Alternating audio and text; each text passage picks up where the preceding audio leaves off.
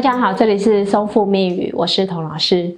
大家对于看 A 片呢，都有很多的迷思，认为 A 片呢是造成男性早泄或阳痿的一个元凶。其实并不是的。我们在以前的影片里面也有不断的呼吁大家，其实 A 片的好坏呢，其实取决于自己。但是呢，我们最近有一个个案呢，他告诉我说，他每次在自慰的时候都很正常，但是呢，在刚开始勃起的状况都会出现问题，就是在治疗室里面或者是在跟他的伴侣进行互动的话，他都很。很难勃起，那我去追查他的原因呢？我才发现他每一次看 A 片的时候，都是直接快转到性爱的动作，然后一直到他这个快速抽插，然后他自己也快速的去录他自己的阴茎，到最后他射，这个状态里面其实是很快就可以完成了。那在这个治疗的过程里面呢，我一直引导他前面的状态，他该要怎么样才能够缓慢的勃起？透过两个人之间的互动，他告诉我说，他的大脑记忆体里面完全没有这样的东西，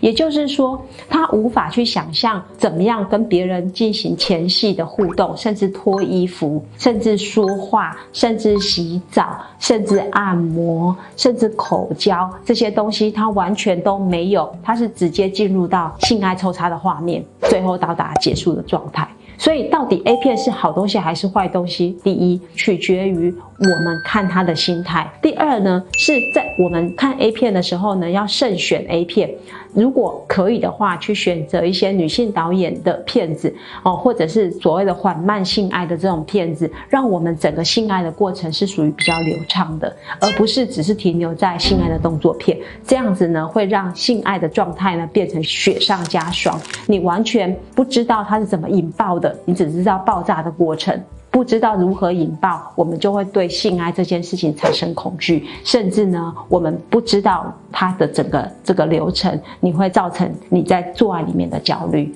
所以也奉劝大家看片子，一慎选片子，第二个我们必须要看整个流程，让我们的性爱过程是比较流畅的。最好呢是可以跟我们的伴侣一起分享我们彼此喜欢的片子，然后最后就是慢慢的水到渠成的完成我们的新生活。好，我们这集就分享到这里。如果有什么问题，麻烦帮我们在影片下方留言。下回见，拜拜。